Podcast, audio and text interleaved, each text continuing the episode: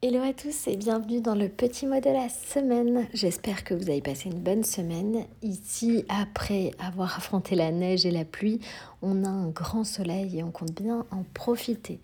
Je voulais vous partager cette expérience que j'ai eue ces derniers jours, une qui m'a choquée particulièrement, qui s'est déroulée hier lors d'un event.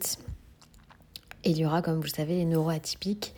Elle est HPI et elle souffre du d'un TDAH, donc d'un trouble de l'attention avec hyperactivité, ce qui provoque chez elle euh, une incapacité physique et moteur de se concentrer plus d'un certain temps, mais aussi beaucoup de frustration quand elle n'arrive pas à réaliser quelque chose ou que les choix sont trop compliqués à faire pour elle.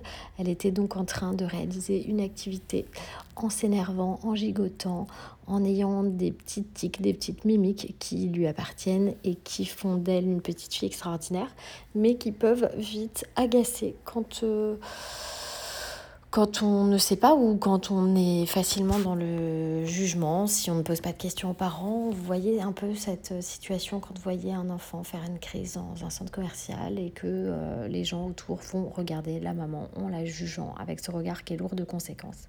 Et là, je me suis retrouvée face à un homme euh, qui allait être, euh, enfin qui va être papa parce que sa conjointe à côté était est enceinte et qui se met vraiment à fixer Eliora pendant plusieurs longues minutes.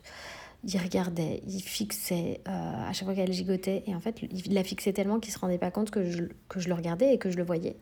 Et en fait, ça m'est monté en pression au fur et à mesure et je l'ai, je l'ai en disant c'est pas la peine de la regarder comme ça. Elle est neuroatypique, elle ne fait pas exprès. Parce qu'en fait, on sentait le poids lourd de, du jugement et du euh, c'est une petite fille mal élevée qui allait sortir. Je sais pas comment vous l'exprimer, mais ça paraissait tellement gros, évident, écrit sur son front, que j'avais besoin de le dire en disant ça suffit, arrête de regarder mon enfant comme ça en fait. Arrête, tu sais pas de quoi tu parles, tu sais pas euh, par où on passe, tu sais pas ce qu'on traverse.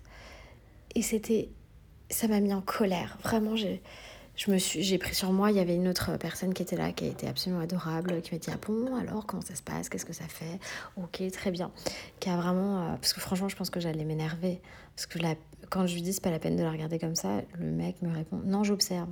Non mais t'observes quoi? En fait mon enfant elle a 7 ans, enfin passe à autre chose quoi.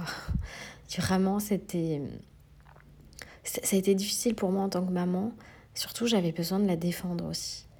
Parce que je pense que c'est notre rôle en tant que parents, défendre nos enfants, qu'ils soient neuroatypiques ou pas d'ailleurs. Euh, parce qu'un enfant tout à fait euh, neurotypique, comme on dit, a le droit aussi d'avoir euh, des passages compliqués, a le droit d'avoir besoin d'exprimer sa frustration, ses sentiments, sans qu'il soit jugé par un adulte derrière qui a oublié que lui aussi a été un enfant.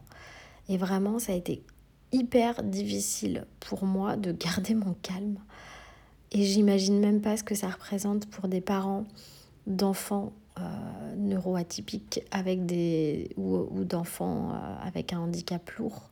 Parce que le regard des autres, il peut être vraiment terrible. Et je pense qu'il est même plus difficile que le regard qu'on peut avoir sur nous-mêmes.